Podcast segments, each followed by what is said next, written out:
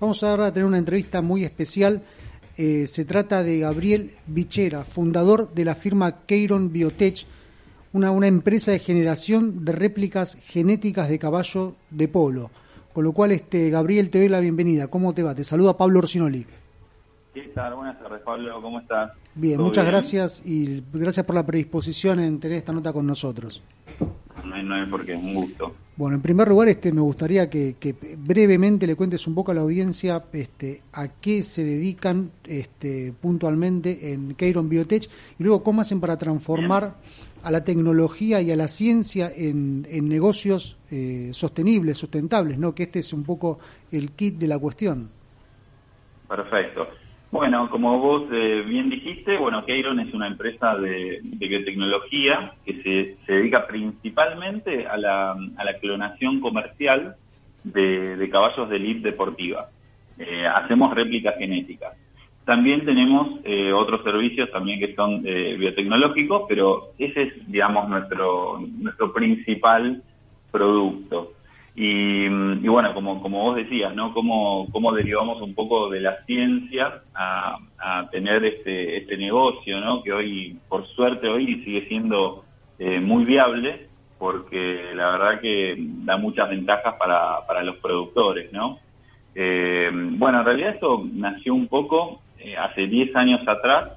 Yo soy biotecnólogo, soy licenciado en biotecnología y posteriormente a eso hice mi doctorado eh, en la Universidad de Buenos Aires, especializándome en, clonación y otras biotecnologías reproductivas. En ese momento, cuando yo estaba finalizando mi doctorado, que, como, como te decía, me estaba especializando en clonación, uno de los, eh, el mejor jugador del mundo de polo, de, que es argentino, que es Adolfo Cambiaso, eh, él ya era un adelantado y había mandado a hacer clones eh, a una empresa que fue la pionera que, está en, Canadá eh, y había generado réplicas de su mejor yegua de la historia del polo, que es la cuartetera. En ese momento del año 2010, él, finalizando el año, realiza un remate y, y se vende este clon, este animal, en unos 800 mil dólares. Entonces, viste, yo estaba acá terminando mi doctorado, digo, bueno, yo soy especialista en clonación, habíamos generado en la Universidad de Buenos Aires el, el primer clon de un caballo en, Sudamérica, eh, éramos pocos países que, poseíamos esta tecnología, y digo, bueno, y Argentina, este, no sé si saben, pero bueno, Argentina es eh, cuna del polo, polo, mundial, es, digamos, tenemos los mejores caballos del mundo, tenemos los mejores este, jugadores del mundo, entonces es un gran nicho para tener un negocio acá en Argentina de, réplicas, ¿no? Y, digamos, estos jugadores estaban recurriendo a otros lugares del mundo para conseguir estas réplicas. Entonces, bueno, ahí fue un poco cuando nació mi, inquietud para moverme y poder generar un emprendimiento eh, biotecnológico de, este, de esta magnitud, ¿no? Bueno, en ese camino conocí a gente, eh, uno de mis socios es Martín Barrantes, que bueno que conocía bastante todo el mundo del polo no a la gente pues yo yo sabía el know-how genético de, perdón el know-how científico pero no tenía idea de, la parte comercial. Y junto con él eh, conocimos a, Daniel San Martino que, fue nuestro tercer socio que digamos es eh, el socio argentino que hizo la inversión para, para montar este, este laboratorio. Qué interesante lo que contás, eh, Gabriel. Uniste uno a una necesidad que había en el mercado con este con un producto casi marca país, ¿no? Como bien decías, el polo y los caballos de esta naturaleza son, son bien este bien valorados por gente de todo el mundo a propósito de, la Argentina. Me acompaña conduciendo eh, Martín Yechua, que él está por Skype, pero quiere participar de la charla. Así que Martín... Este, Buenas tardes, Martín. Martín, ¿estás? ¿Cuántas personas hoy... Sí, no sé si, si me escuchan. Sí, te escucho. Sí, quería consultar... Perfecto. ¿Cuántas personas eh, trabajan hoy en Keiron y qué perfiles son los que actualmente están, están trabajando en la empresa? Ok, mira, somos bastante, somos poquitos, de exactamente, eh, a ver, aproximadamente 20 personas somos entre, digamos, la gente que está en el laboratorio, la gente que está, los veterinarios que están en el, en el campo, ¿no? Manteniendo estos animales, eh, la parte comercial, la parte administrativa, tenemos unas 20 personas. aproximadamente. Y, y bueno, y las formaciones eh, multidisciplinario, aunque sea en el mismo laboratorio, ¿no? El laboratorio está, está en Pilar, está ubicado en el Parque Austral. Eh, dentro de nuestro laboratorio tengo eh, biólogos moleculares, tengo veterinarios, tengo embriólogos, biotecnólogos. Eh, es un poco variado porque, mm, digamos, además de, la producción ¿no? de, estos animales clones que se necesita cierto expertise, nosotros tenemos un, área constante de investigación y desarrollo.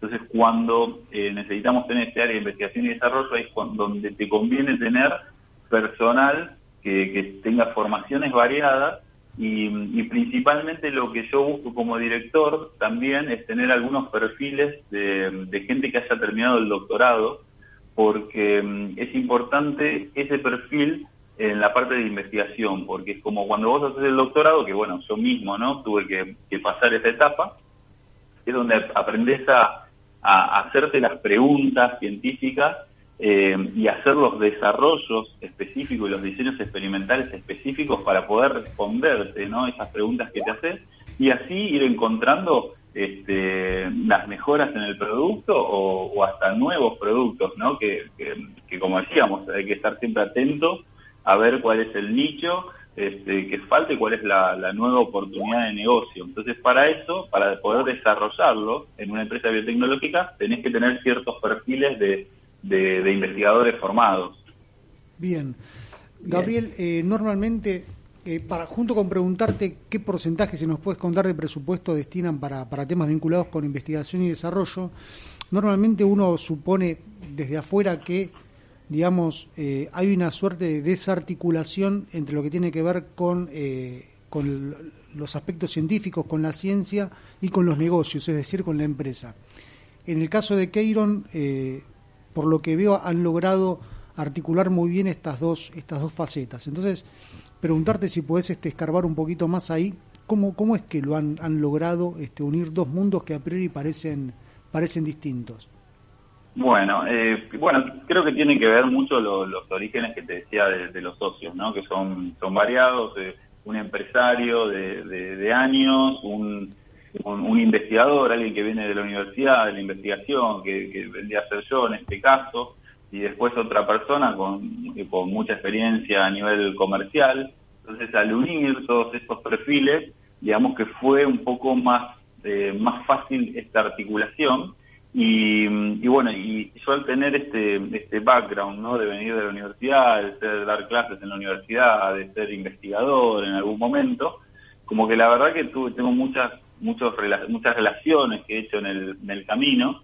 Entonces, eh, no solo de tener claro esto, de tener un área de investigación y desarrollo constante dentro de la empresa, sino también vincularme con, con otros actores no relacionados a la investigación, como por ejemplo eh, universidades, nosotros trabajamos con la Universidad de San Martín, por ejemplo, o con otros centros de investigación como el Instituto Fleming de, Escobar, eh, esa vinculación, digamos, de la empresa y otros eh, actores científicos eh, es muy fuerte en nuestro caso. Y hasta no solo para pensando a nivel productivo de la propia empresa, sino también eh, hacemos realizamos publicaciones científicas como si fuésemos un laboratorio de investigación estatal que publica todo lo que hace. Bueno, nosotros, por supuesto, en principio tratamos de, investigar a ver si podemos patentar ¿no? algunos de los desarrollos y cuando vemos que el desarrollo no es patentable, lo que hacemos también es, es publicarlo y liberar este, eh, esa información, que eso en realidad está bueno para nosotros porque valida eh, los desarrollos científicos que hacemos. Cuando vos generas una publicación científica, esa publicación fue evaluada por pares científicos y que le da esa credibilidad a los desarrollos que, que vos haces. Así que bueno, pudimos articularlo, o no solo dentro de la empresa, sino también vinculándonos con, con otros centros de, investigación y, bueno, surgió un poco de, la conciencia de, los socios ¿no? que armaron esta empresa, que, entienden que es vital para una empresa de, base tecnológica este, estar constantemente eh, en un programa de investigación y desarrollo para mejorar sus productos. Bien, clarísimo. Gabriel, ¿y cómo ves la empresa eh, en los próximos años, en los próximos 5 o 10 años? ¿Hacia, dónde va? ¿Hacia dónde va la empresa? Mira, este, nosotros, además de, la verdad que los clones funcionan muy bien. La verdad la empresa está funcionando bien con, con los clones porque, digamos, en un, en un momento fue un producto disruptivo que mm, había que hacerle entender ¿no? al, mercado las ventajas que tenía. Eh, básicamente, además de que vos tenés un animal que, por ejemplo, no hablando del, de los jugadores de polo, que vos tenés un mejor animal replicado, es como tener un mejor auto en una Fórmula 1, ¿no? Tener varios autos. Este, en este caso de los clones, también multiplicás una, una fábrica, porque los creadores de caballos de polo, digamos, lo que hacen es vender su descendencia también, o generar mejores animales para jugar a través de la descendencia. Y esto se hace todo a prueba y error, prueba y error de una gran cantidad de yeguas y una gran cantidad de, padrillos, y hace que el sistema sea muy caro. En vez, si vos generás clones de los animales que vos ya sabés que funcionan bien en la cancha, y además que funcionan bien dando hijos, este, si vos multiplicás esas fábricas y tenés más posibilidad de cruces entre buenas genéticas, se termina siendo un proceso mucho más barato, mucho más barato porque reducís mucho el número de animales que necesitas para generar buenos productos. Y como te decía, en su, en su momento fue disruptivo y, hubo que enseñarle un poco al mercado estas ventajas, pero hoy la verdad que todos ya conocen las ventajas, así que, eh, digamos, cada vez más eh, estos productos son requeridos. Pero volviendo a, tu pregunta, ¿cómo vemos en el futuro? Yo creo que en el, futuro, además de que esto va a seguir, los clones eh, van a seguir teniendo, digamos, esta demanda, eh, nosotros apostamos un poco a las ediciones genéticas. ¿Esto qué significa? además de generar réplicas de animales, que, lo que hacen es igualar su potencial, es modificarlos genéticamente para que aumenten ese potencial. Es decir, si tenías un animal bueno, lo replicás y tenés muchos animales buenos. En este caso nosotros apostamos a, tenés un animal bueno, bueno, vamos a hacer réplicas mejoradas. Vas a tener mejores animales. Y esto basamos, bueno, en, una, en, en diferentes investigaciones que hacemos, que alteramos los genes de los animales para que tengan o mayores, este, mejores características este, deportivas o hasta características productivas, como puede ser en el caso de los bovinos. Nosotros tenemos, por ejemplo, dos proyectos. Eh, uno es para aumentar el contenido proteico de, la, de, la, de las vacas y después tenemos otro proyecto, por ejemplo, que es eh, acortar el pelo de las vacas angus para que las vacas angus puedan eh, criarse más al norte, en regiones, digamos, más cálidas. Eh, de esa forma cambiarías un poco la matriz de, animales, de bovinos que tenés en el país, este, pudiendo tener mejor carne eh, distribuida en mayor superficie de, nuestro país y de, otros países. Así que bueno, nosotros estamos apostando mucho ahora a las, a las modificaciones genéticas de los animales. Bueno, bueno, Gabriel, este, una nota este, súper interesante, da para seguir conversando, ahí tomamos nota de varios asuntos este, que nos parecen clave, pero en este caso tenemos que continuar con el programa, te agradecemos muchísimo bueno. esta primera nota, te, felicitamos también por el por tu empresa, este, una empresa Bueno, muchísimas gracias a ustedes, Martín y Pablo, este, cuando quieran, este, acá estoy. Les mando un gran saludo. Bueno, que tengas una muy buena semana. Hasta luego. Bueno, pasaba de esta forma entonces Gabriel Bichera, fundador de Keiron Biotech, una empresa que está afincada en el Parque Austral, un caso súper interesante, disruptivo, que une temas vinculados con ciencia y empresa y que tiene una proyección este, de negocios súper interesante.